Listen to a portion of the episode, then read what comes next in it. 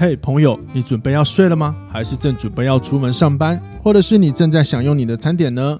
无论你现在正在做些什么，请让我用我的声音陪你度过每时每刻，让我分享生活中的所有大小事情，带给你一些支持以及一些新的观点。欢迎收听，哇，这就是人生。Hello，大家好，欢迎收听今天的哇哦，这就是人生。我是凯富，欢迎今天闲聊大来宾康纳。嗨，大家好。傻眼。好，我们今天这集要来轻松聊一下，来聊聊今天本周发生什么事情。我有时候觉得，就是我们每每每一次的更新主都会有一个主题嘛，那这些主题我都希望能够分享一些。呃，内容能够让大家产生一些共感跟共鸣。那有时候我觉得这样一路路其实也蛮累的，所以我今天想要来乱闲聊一下。那这个闲聊的内容呢，我想要分享我这一个礼拜呃发生了什么事情。所以如果你感兴趣就留下来，如果你不感兴趣，拜拜喽，我不能勉强你。我要你会不会瞬间？对，我要因为我要给关掉。不会啦，我要给人家选择权嘛。但是我我我也觉得这礼拜好像发蛮多事情的，可以可以分享蛮多事的啊。哎，其实如果你仔细。啊、呃，观察你每一天周遭，其实都有很多事可以发生诶，很有趣吧？比方说，我接下来就要分享第一个，我想要跟大家分享的事情，就是我的车被撞。这 个这个，你在你生活中，如果你连发现都发现不了，太尴尬了吧？对不对？嗯。好，那就是反正呢，就是我有天我在开车，然后我停在路上，结果正绿灯正要起步之前，哎，我就被后面追撞了。那这个追撞的过程其实是一个呃连撞，就是有第三台车撞第二台，然后第二台来撞我的车，好吧，那就很烦啊，就就就处理吧。虽然说我蛮心疼心痛的。那我想要分享的就是，我有下车哦，对，我一定会下车，然后我就问了那个肇事者。然后我就看一个女一个女驾驶的肇事者，然后我就问她，呃，你你是怎么样撞到的？你是怎么撞上来的？她说，哦哦，我我就发现的时候，我来不及踩刹车，就砰撞到第二台车，就第二台就撞到我了。所以你你那时候，呃，是在用手机吗？好，当然我不是要我我我没有要咨询他，呃，质问他，我只是好奇想要了解过程。他说没有，我在想事情。然后我在听他讲的时候，我就想是什么事情思考到让你。忽略了交通的状态，而且那这那那个地方是车站超多诶、其实分析来说是蛮危险的一个路段，一个晃神吧。我不知道哎、欸，反正我就接下来我就问了他，所以你心情最近还好吗？心情不好吗？我忍不住很想无聊、欸，不是，我是真的想关心他，我是真的想关心他，真的。好吧，我想说是不是怎么了？因为有时候，当然我当下我的车被撞，我也蛮难过，而且又新车嘛，嗯，然后但是我我就过去问了他的时候，我就发现哦，好难，他心情真的很差哎、欸。然后他当下可能也被吓到了吧，因为。很很经典的就是我我永远不会忘记这一个肇事的女驾驶，她的眼镜上面粘着一个很大一呃掉落的一个很大的假睫毛，哦，也就是 她撞上去那个冲击太大，脚假睫毛有喷飞粘在她的镜片上，然后她在处理的过程中，她都一直没有去注意这一个，那那个很大很粗啊，她就一直卡在她镜片，所以我在问她问题的时候，我就看那个假睫毛，我靠！好难让我不去注意他，你知道吗？有没有善心提醒一下？提醒一下？谁要在那个时间点提醒这个？不要闹了！哎、欸，我你的假睫毛掉下来啊！我问他心情好不好？已经这这还好吗？我已经觉得是我很大的善意了、欸。谁要问他、啊？送佛送上天，你不要跟他讲一下吧？好吧，对啊。然后，然后，然后在这件事情当中，就有一个后来发生一个让我一直百思不解的事情，就是我觉得，呃，这个女驾驶跟第二个一个阿姨。他们电话好多哦，多到我觉得有点烦。就是我们通常驾驶之后发发生事故，我们就赶快报警。好，报警完之后，我们是不是就联络了保险公司？像我就联络我的我的车子的业务，因为他本来就会帮我处理所有事情，联络保险啊什么的。好，那他们也是。那打完之后，我就不懂为什么还那么多电话进来。因为如果是关心你的电话，或者是你跟公司说我们发生什么事，应该也是赶快讲一讲，然后就只要跟他说呃阿进博代机，下面是我们正在处理，这样就好了。因为他们到警方了警察来的时候，那因为外面下雨，所以我们是坐在警车里面写笔录。他们电话陆陆续续的来，然后来的电话内容就是喂呃没有，我现在在做笔录，怎么样怎么样怎么样，就是一直还在跟对那个电话另一头交办事项。那我就想说，你当下能不能跟他说，我先在做笔录，先等一下再跟你联络，一切没事，就讲完重点就好了。然后我就觉得很烦啊，因为这样一直讲一直讲事情，到底要不要要不要写，要不要签名，要不要对他们的看的那个警察给的单子，就在我这样子觉得有点不耐烦，我觉得你们好烦，可不可以好好处理事情之前，那个警察就忍不住说话。哎，等会带他供了，那你想改名给他瞎猴料处理猴料了，我就觉得哇，这个警察跟我妈几骂。对你，你懂吗？其实不就是几个重点打完，然后因为我有跟我家人讲嘛，所以跟他们报备一下，就说那我现在到什么状态、什么进度，那我先处理什么，一切平安。重点讲完，finish 就先这样子，嗯，那不就好了吗？那这就是让我很百思不解的地方。说不定那是他们的一个情绪的出口啊，当下不知道怎么办的时候，需要借由这个方式来。分散注意力。我我其实有想到这一点，可是可是问题是，我我我可以，我有其实我应该说我有想到这一点，但我觉得当下应该是先把这些事情处理完最重要。嗯嗯，嗯，对。那那可能是因为我习惯去看重点的，有有些事情，有些事情啊，嗯，因为因为我我是我自认我是在发生重大事情的时候会非常冷静型的人，我平常可能就是比较感性，但是。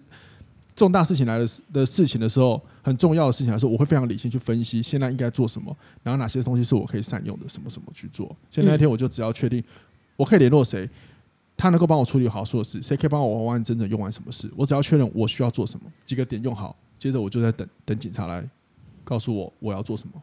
嗯，对我是这样。好了，总之这段故事呢，就是就是发生在这一周里面一个让我很心碎的事情，毕竟。唉，新车被撞总是心疼，对吧？是啊，所以各位开车要小心哦。哎呀，来点开心的事情吧，嘿嘿，就是我平常有在写文章，就是在那个我的“哇，这就是人生”的部落格里，因为我我其实蛮喜欢用文字来表达一些我的想法的。那其实像陆陆续续啊，写了也有哎有两年三年了。那我也尝试着，就是慢慢的从中一直发现，呃，怎么去修正我的文笔，怎么样去表达，甚至也去研究标点符号怎么用。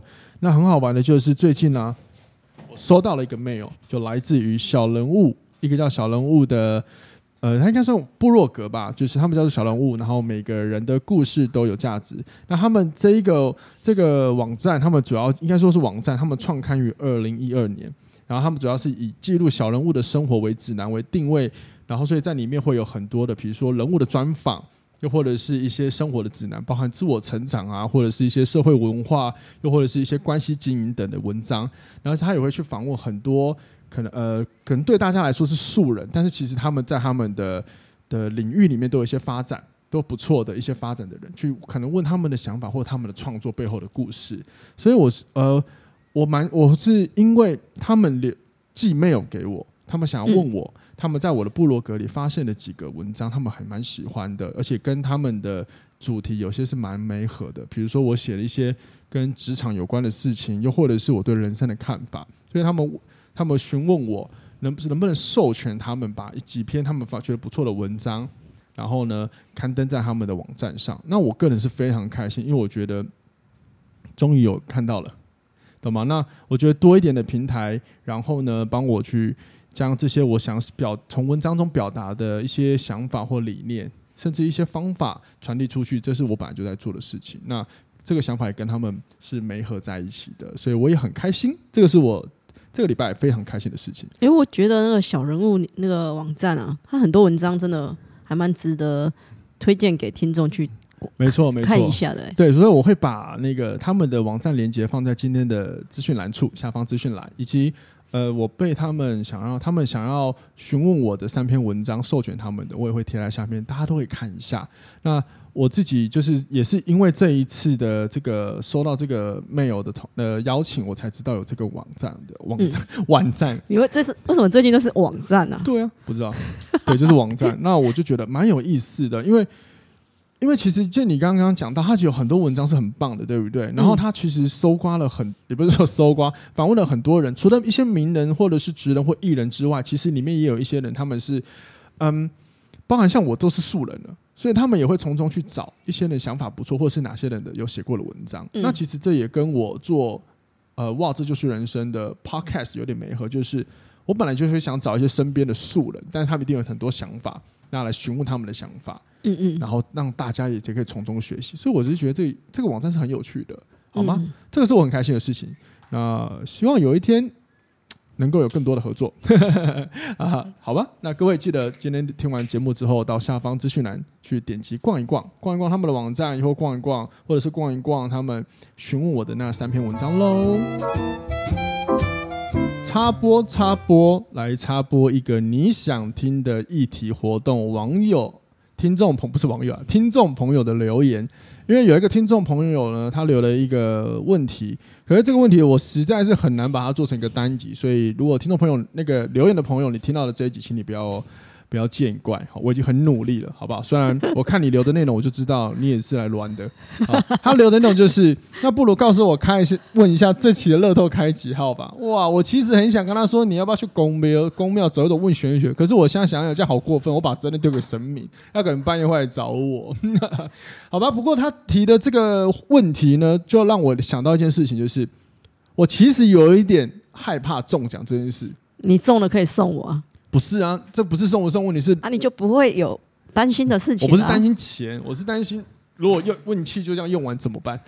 你啊，你就赶快丢掉，不义之财赶快用掉啊！你就过来给我。可是，可是你知道很多人他就是也有就是很多的呃，应该说报道吧，就是说过有一些人他中了奖之后就乱花钱嘛，对不对？但是也有一些人他就很遵循，就是他就会有捐款。嗯。他捐款之后，他可能比如说一百 percent 好了，他七十 percent 的比例拿去捐款，三十 percent 留给自己。结果他依然最后默默的钱还是花光了。不是要么，就是这边有事情，这边就需要钱。你看，不是啊，因为你留三十 percent 太少了。什么意思？啊，你说他七十都捐出去啊？啊，剩三十很快，当然就很快就花完了。不是，你不要那么任务。我是说背后就是他会发生很多他没有。即便他很小心，还是会发生的事情，你懂吗？也有这种专业，所以我会觉得，靠，那我们到底要不要得奖？呃，中奖这件事情，我就觉得好可怕哦。要啦，对，当然你刚刚那个论述也蛮靠腰的，因为他留太少，合理对不对？所以不够赔。对啊，留太少啊。我也我为了这个这个问题，我还去问了别人，然后他们有些人是说，关键呢，应该是他们没有好好规划这个财务。嗯，那我就心里想。说明他规划好了呢，因为他有可能就是他都规划好，可是就是会发生什么生活中发生什么事情，比如说他都他就是个很安稳上班的人，假设假设，嗯，然后他中奖之后却发生奇怪，今天出门没有他的事，但是就是被撞到，或者是谁谁就因此被撞到，或什么什么之类的，就很倒霉的事就发生了。平常家里都没事，就那突然开始漏水，假设。啊，漏水好解决啊。不是嘛？我你不要那么，是要揍你啊！我在讲的就是那为何会莫名其妙在中奖都发生那么多事情，你知道吗？我就觉得我那我觉得是心因性造成的吧。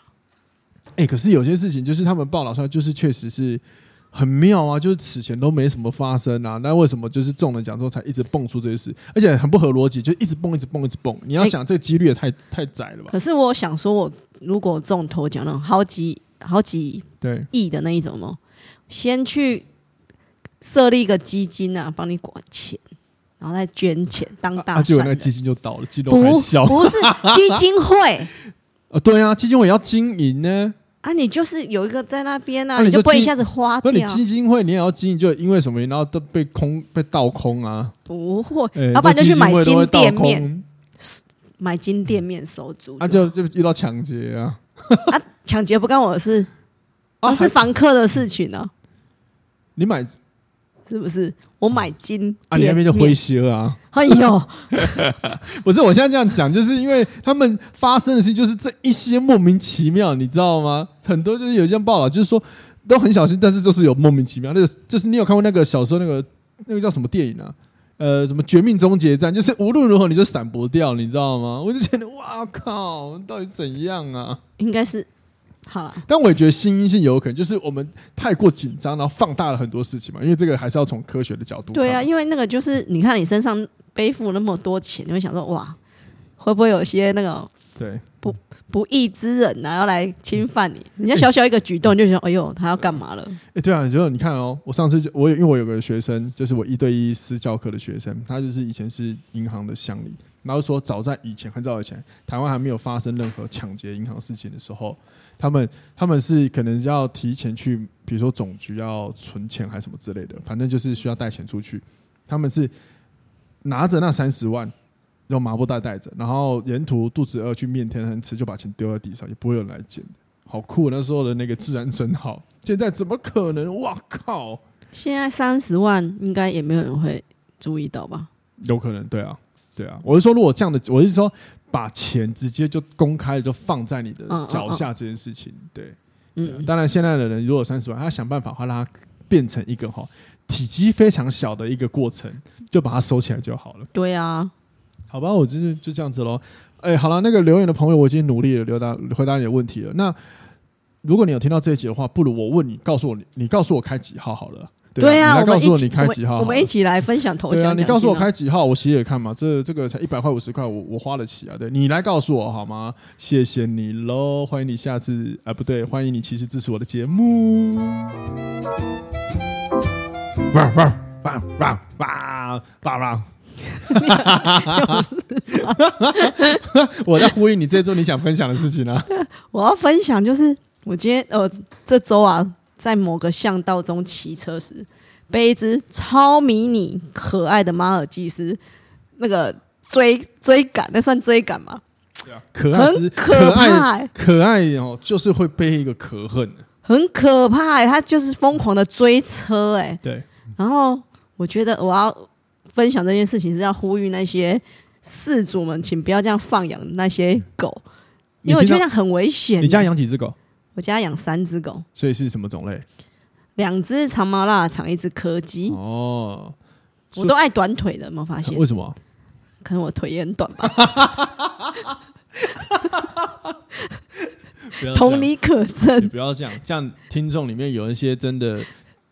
不要说腿短，结构上比较不满意的，说明他都养很长腿的狗，他会觉得，靠，我看到我自己的狗，好讽刺哦。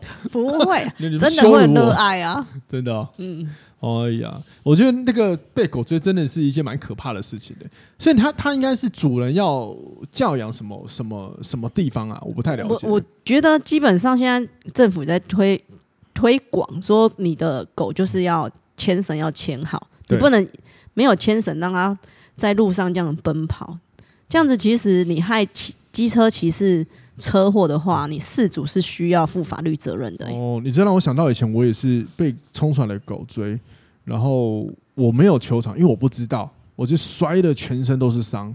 嗯，然后然后我就默默骑走。那狗，那狗好像看到我摔，哎，我想到这狗看到人摔车的时候，它自己会吓到，然后就不敢过去，它觉得干我戏啊，好像犯错的那种态度，真的。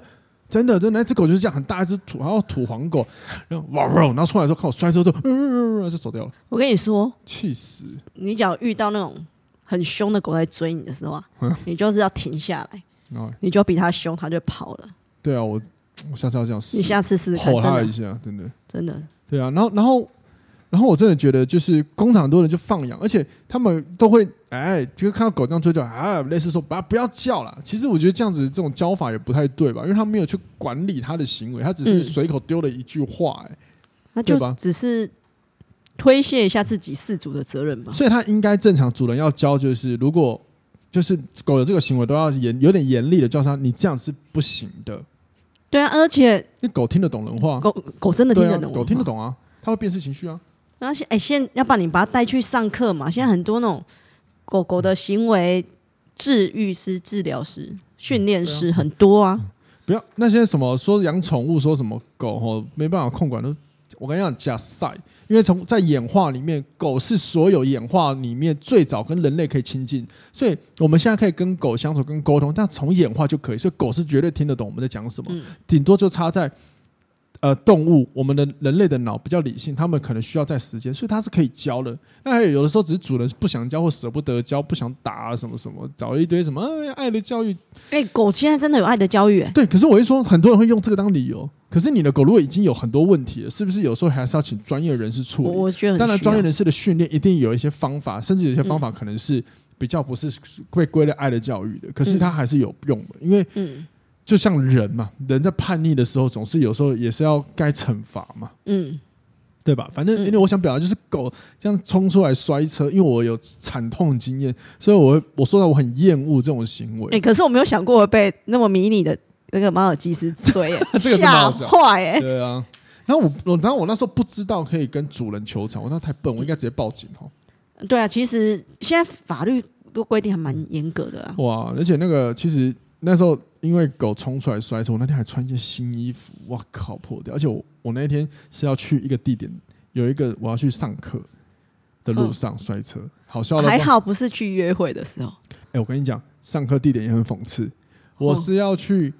上 CPR 地点在红十字会，所以我一去就先去擦药，跟他注定嘞，气死人！老老天爷，气死！安排给你的，超气的，真的哇，好痛！而且你知道清理伤口是很粗暴的，因为他要把灰尘处理掉，所以一定是要用力把它剥掉。那因为血液有粘份嘛，会黏黏的，所以你沙子粘在上面，你不真的你出点力剥很难剥掉，可能很痛哎、欸。嗯，对啊，我已经够怕痛了，真的是气死人。反正重点就是要养，要教，对，真的要要牵绳。哦，对啊，最重要还牵绳一定要牵住。对啊，对，无论你的狗再怎么乖，我觉得还是要牵住，保护自己的狗也保护别人，这样。对啊，因为人都会有暴冲了，比如说被按喇叭他就暴怒，更不要说狗也会。对啊，对啊，嗯。我跟你说，我跟你说，我这礼拜听到。一个对话，我觉得非常想要跟你分享。请说，就是我听到一个十九岁的妹妹在跟十八岁的弟弟精神喊话，哎，精神训话，我觉得太可爱了。他就是 真的很可爱哎，屌炸天呢！真的就是那个前提是那个十八岁弟弟就跟就说他实在是很不喜欢上课这件事情，上学这件上课上学他不喜欢，可是他可以接受去打工不迟到，可是上学他可以不上课没关系。然后十九岁的妹妹就跟他讲说：“你不觉得我们这个年纪就是要好好尽学生的本分吗？”那他来上，那那这个妹妹还来打工？哎，他他有认真上课，有呃课余的时间才来打工啊。然后那弟弟就说：“啊，我就不爱上课啊。”然后那个十九岁妹妹又跟他讲说：“那你在当学生的时间没有好好在学校学习。”任何的知识，然后可以让自己变强的方法，那你怎么生存？然后我就觉得说，这个妹妹太超龄了吗？超强哎、欸！鼓什么掌啊？这个很不合逻辑啊！我没有不合，我觉得他哪里不合逻辑？没有，我就是他。如果他夸奖对啊，可是弟弟也说了，他就没有兴趣，所以他很努力的在工作上也是累积能力啊。可是他，你你懂吗？我我。在工作上，可是我觉得，我我我自己回想起来，我当初当学生的时候，你会觉得说，在学生时期在学校念的那些东西，好像对未来出社会或者生活上是没有用处的。可是到了某个年纪之后，你会发现那个是支撑你某些内涵跟嗯质感吗？我觉得哎，差很多哎。简单来说，就是我们要先。好，抱歉。简单来说，就是我们要形塑一个人的一个样貌、一个风格，他的内涵，甚至他的谈吐，可能在学生时候都有可能可以透过学习跟教养去培育嘛，对不对？嗯。但是我告诉你，这个不一定啊。本人我就是出社会一步步到现在哦。那你说，我我觉得，我我我觉得这个妹妹当然是。我我应该说，就是我对他讲这样内容，我其实佩服的啦。因为我在我在这个年纪，我可能不会去特别讲在学校要怎么样，因为我当初就是觉得我在学校没有那个兴趣，所以我但我在工作上很投入，所以我在工作上很努力。对，所以我我会觉得这个妹妹这样讲 OK，可是我觉得她也可能也忽略了，他是用他自己的主观认知来看嘛。说明那个弟弟很努力在工作上努力，那我那时候我我十七岁出来打工，我就在职场上一直学很多事情，我也累积了很多经验啊。那你说学习没有错，我我现在会回想，就是如果在学校以我现在的状态再回去学校念书，我觉得我会念得很好。不过，到底人格的塑身塑形是不是只偷单纯透过学校？我觉得不是，而是有没有一件事情让我们激发我们觉得它很重要才是重点。因为我是出社会之后才慢慢的去理解问题、看书、去培养内涵、讲改变我说话的方式。诶，可是我我没有说就是读书一定是完全百分百，可是我觉得在合理读当学生的时代的时候，我觉得你哦，你一定会有想要打工，呃，包括我是都帮工帮你读出来的嘛。嗯嗯、然后我觉得，呃，做好学生该做的，我觉得还是需要的。虽然说你有有额外的工作，这点我认同。不过就是学生该做的是什么？我觉得该做的哦，对啊，就是什么是学生该做的？对啊，我我自己会好好的想要把学校的东西学会。哦，对，那这就是你了。对啊，也有些人他们在学校当中是想要体验校园生活。嗯，我我我一直认为，如果他发现他打从心底真切的发现，学校真的对我未来没有帮助。嗯，你知道，光是这句话代表他有很用力的在待在学校去学东西，他才有办法体悟。嗯，对，这是这是这个跟哦，我觉得学校无聊工作，这是两个不同的，因为他发现了什么，所以他才会去做什么。这就是有些人为何他会选择自学。嗯嗯嗯，对啊，你你懂吗？当然，你你我觉得你刚刚讲的也 OK，就是这就是你你你讲那种，其实不就是你在你这件读书这件事情找到一个你个人很重要的价值吗？嗯，对吧？嗯，所以我觉得就是找到那个价值，我觉得还蛮重要的。嗯，像我以前在学校，我就努力的玩，那是挥泪玩，因为玩等于挥泪。因为我曾经有认真念书，有拿过全班的某一科最高分，都有这种经验，代表我我是要有兴趣才可以念。可是这个有一个很重要的问题，就是我不怕得罪所有老师。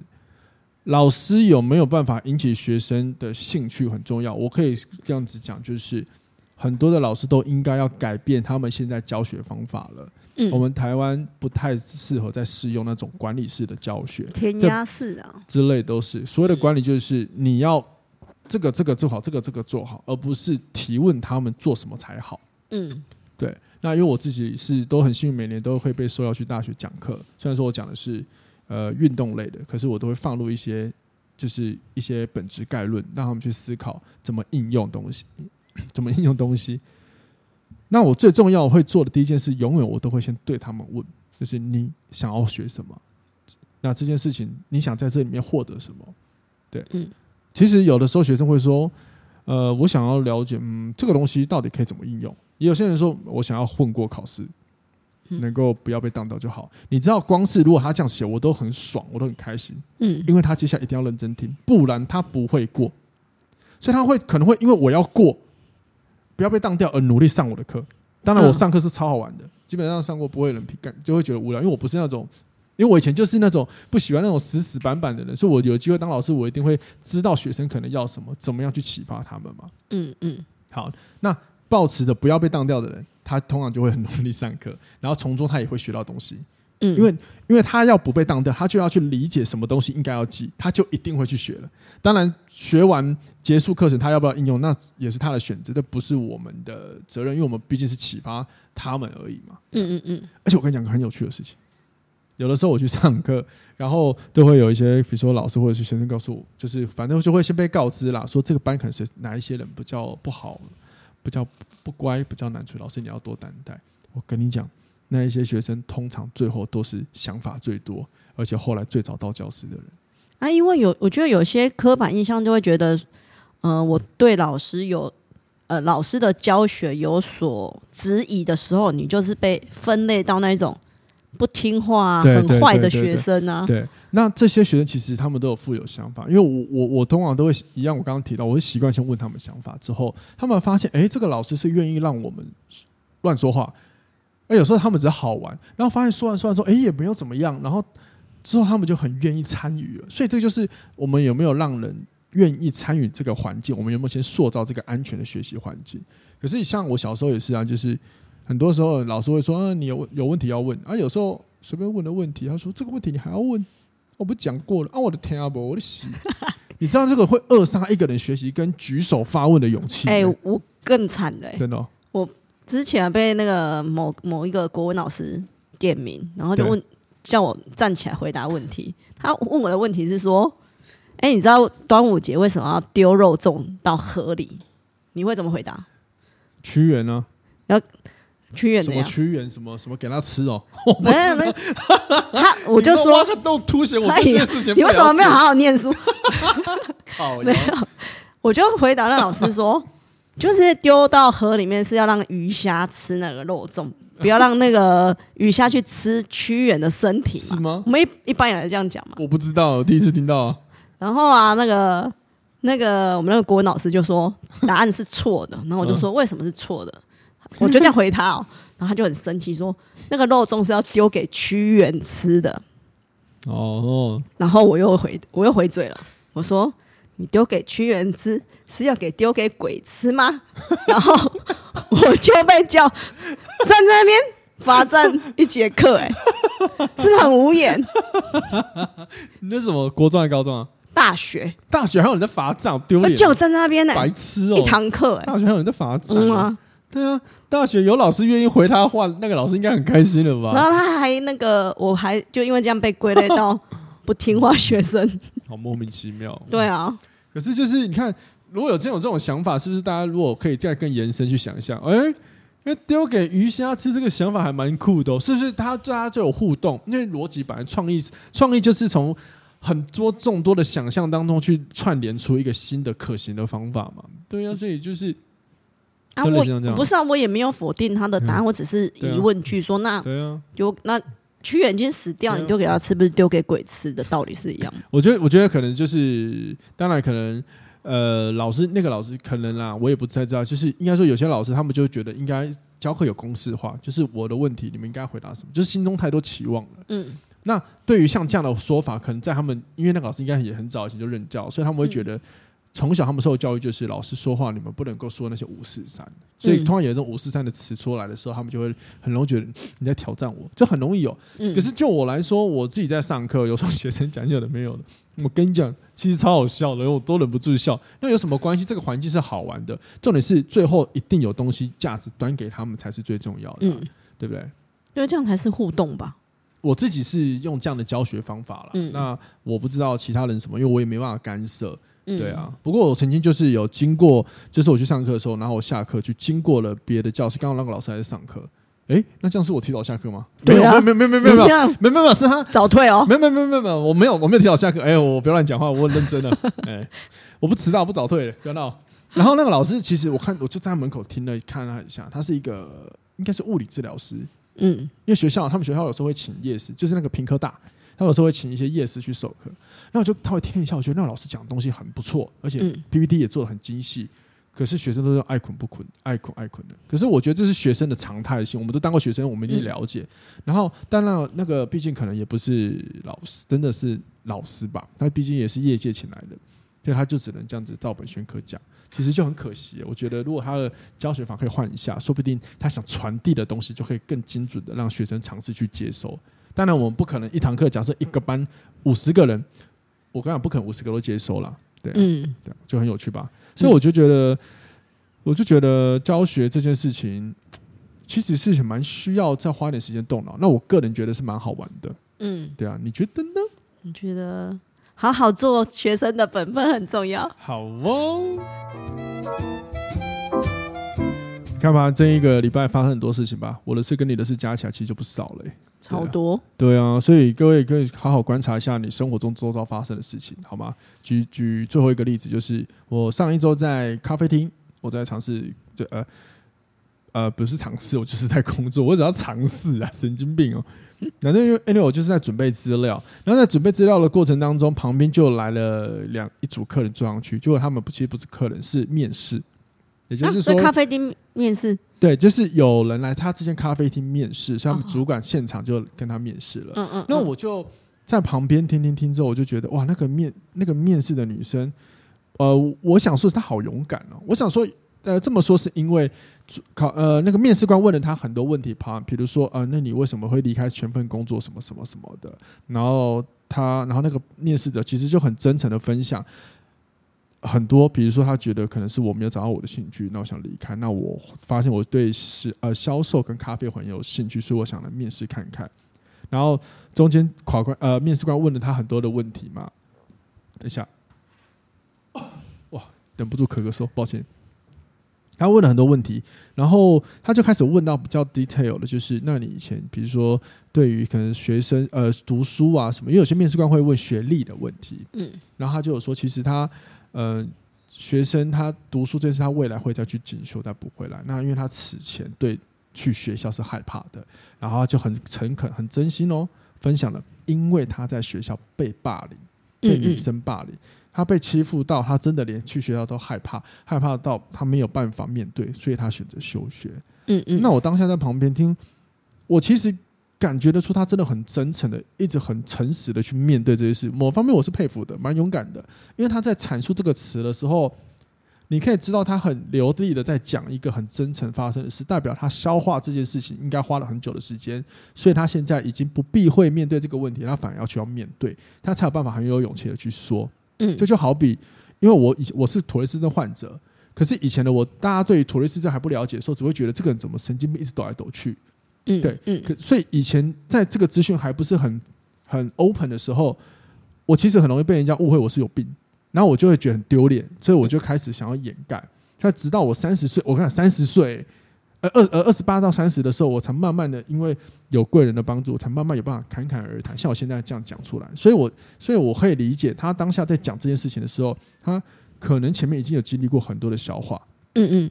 对吧？所以，我我就觉得哇，很棒，很勇敢面对自己，所以他才可以很自在。当然，最后面试官还是跟他说：“那我有 OK 的话，我会再通知你。”这样子，然后他就嗯嗯就就走掉了。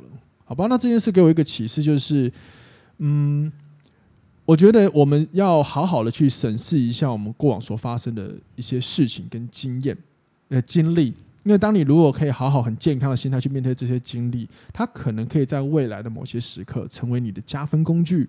又或者是有些人可能会因为你的诚恳、诚实的分享而深受了一些启发，而得到解惑，或许让他们可以避免面对到一些可能更严重的威胁。举个例，举个例，举个例，我们以刚那个面试者的小姐，她被霸凌的经验，如果她现在一定知道她要怎么处理，好，那接下来有一天她可能跟一用呃，可能你跟年轻的人被霸凌的分享之后，maybe 她给她了一条出路啊，她可以更早的捍卫自己啊。我们不都是？体验犯错，然后学习经验之后，然后传承给我们的就是更年轻的人嘛。嗯，然后这个不是刻意传承嘛，一定会有人聊天聊到嘛。就像你刚刚上一回合聊到了，就是那个十七岁跟十九岁聊天，如果他们当下问你，你应该也会分享你过往的想法嘛。嗯，对啊，就是一样的意思。对啊，很有趣哈。嗯，霸凌真的是不可以。哎、欸，我遇过国中的时候遇过有看到人家被霸凌，哎、欸，我挺身而出、欸，哎，你好有勇气哦。我我真的站出来跟你讲说，你们干嘛这么的无聊啊？嗯，然后好像当下就停止，他们就停止这个行为。嗯，可是隔天又开始了，因为他们每次都是在开，那时候是开周周回来，嗯、他们就会拿石头丢那个被霸凌男生，就会丢那个胖胖的女生啊。哦，这样蛮过分的。对啊，然后我就会，我还蛮常出来，我不制止这些行为。我不太去霸凌别人，是因为我以前也是被霸凌过的。啊，我我我就没办法理解为什么要这么无聊做这些事。我也不能理解啊。然后，可是我在想，为什么能被霸凌？就是，而且那时候霸凌我的人是那个、哦，我国小就被霸凌，有被霸凌过，嗯、就是被你欺负。所谓霸凌，就是指你让你对方的行为让你开始身心不舒服，让你感觉到害怕，都算霸凌嘛。嗯，我去国小就会，可能，可是我想，应该是我小时候长得太白白嫩嫩的。还是某些特质，他们就会想要去弄。可能，那我从小就是比较内向，就是安安静静的。我我会跟大家玩，可是很多时候你会看到我很多内向的状态，就像你讲的嘛。你那该死对我的形容就是什么？我很秀气嘛。所以有一些人就是会觉得这些人是不是很好的去去呃去跟他玩，玩久之后他也可能过火了。嗯嗯。然后到到国中一开始有被欺负，就是有同学很喜欢每次看我就打我一下，打我一下，那感觉我很不爽啊。我就觉得这样打我干嘛的啊？然后后来有一次，我就跟我妈妈讲，然后他就跟我妈妈就打电话，人家不是说出事要跟家长讲嘛，然后就说好，那我就跟那个人讲，讲完之后，哇，那个人就没有欺负我，但是他就说，呃，不要欺负他，等一下跟他妈妈讲。我跟你讲，这是要言语霸凌呢？应该是吧？但是最重要就是他忘了我是母羊座，哼，嗯、就冲你这句话那天起，我就开始去跟那种很跳的人混在一起，很跳，什么叫很跳？就是人呃，就是很所以很跳的人，就是比较。比较不是那种躲在后面的，比较人群里会站在前面的人。哦哦，对，反正跟他们混在一起，你就会被人家注意，所以就人家比较不会去惹你。嗯嗯，我或者是对啊，当然我不是学坏，我只是爱玩而已。反正。对，当然当然，我也不觉得我国中坏到哪里去了。反正我也没有坏，真的也没有灰驴，国中不会。我们国中也是很多好玩的，只是只是我要想讲，就是我那时候有经历这个，怎么怎么保护我自己，就是这样子。对，然后我反正我想表达的重点就是那个霸凌不好。不要欺负别人，因为有时候你要想一下，就是各位可以想一下，呃，就就光是你们我们跟朋友之间在开玩笑，比如说假设今天六个人坐在一个会议呃一个桌上，大家来开玩笑，有时候我们会攻击开开玩笑，一个人，对不对？要有限度，因为当你刁到最后，比如说这样当到最后啊，如果真的你不制止的话，不节制的话，你会发现有那个一个被攻击的人，其实是正被五个人攻击。你要想那一个人有多孤单，嗯，对，那有多孤单呢？那孤单到你会觉得怎么没有人要站在我这边？那真的心里会受创哦。突然好想唱歌哦。突突，你要唱什么？当你孤单，你会想。是啊，真是啊。你为什么要出现惊恐的脸？我只我以为你要唱什么嘞？对，反正反正我就是觉得这种这种感觉是不好的。对啊，所以我就会对啊，所以我就会觉得这样子不好。而且像我现在有时候还是会有一种留，好像还有留一点点那个，你要说阴影嘛，也不是，就是会有那个。应该是那个记忆经验很深，所以如果说很多人同时，比如说大家就是我看到一桌这样在开玩笑，刁过头，通常我都会选择不讲话，或者说哎好了够了，或者说或者就是我去刁别人，对我会觉得这样这个形式不对，嗯嗯，对。不过现在我们这个年纪的朋友混在一起哈，攻击也不会感觉被霸凌的啦，因为大家真的是互相讲屁话而已。对啊，对，但是就是奉劝，如果你收听的人，你们你应该才很年轻的话，真的不要。要不要这样子去对别人？那如果说你身边有遇到人这样子，有遇到这样的事情的话，来教你，你也不要，你可以像卡娜一样伸出援手。不过你要看一下对象是谁，或者是你就直接从旁报案也没有关系。我觉得那个真要求，反正应该那些霸凌者应该要得到一点教训。嗯，哎，可是我现在回想起来，觉得当初也很有勇气，因为我面对的是一大群男生哎。那可能就是因为女生他们不敢对你怎样啊。我也觉得有可能。对啊。好了，还是不要霸凌别人呢、啊。对啊，而且我在面，你知道我咖啡听到的是女生的被女生霸凌的。那、嗯、我是怎样？她是长得很丑还是怎样？还是？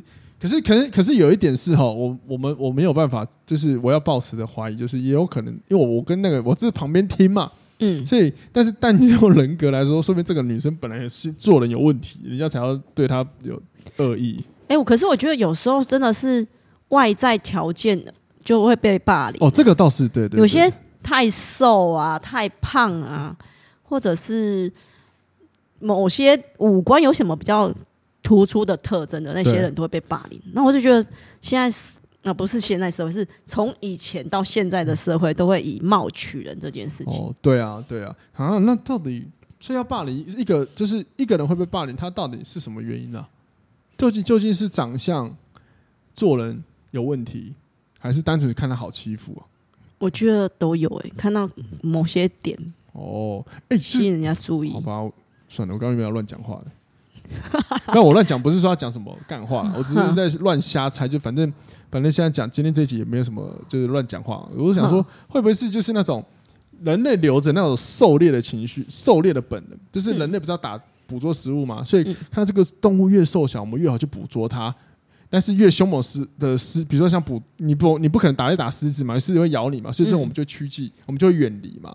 然后你打一些鹿啊，那杀伤力很小，我们就猛凶猛追他，甚至打到它还有成就感。会不会是这可能呢？会不会是这种演化机制留下这种这种这种状态？你知道吗？要不然你看被霸凌的真最后解决方案就是他去向你的方式，就是再找另外一群看起来更厉害的吗？对啊，对啊，再加入那一群，他就变成不会被霸凌的那一群了。对啊。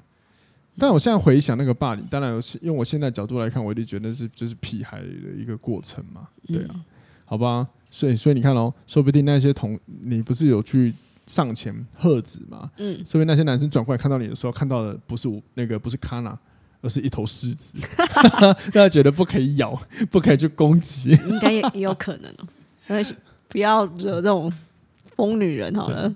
好了，希望各位喜欢我们今天的闲聊，好吗？就是鼓励大家，就是多多观察你身边生一个礼拜好了，或者生活中的所有的大小事情，你就会发现，其实蛮多事情是可以带给你一些想法跟启发的，好吗？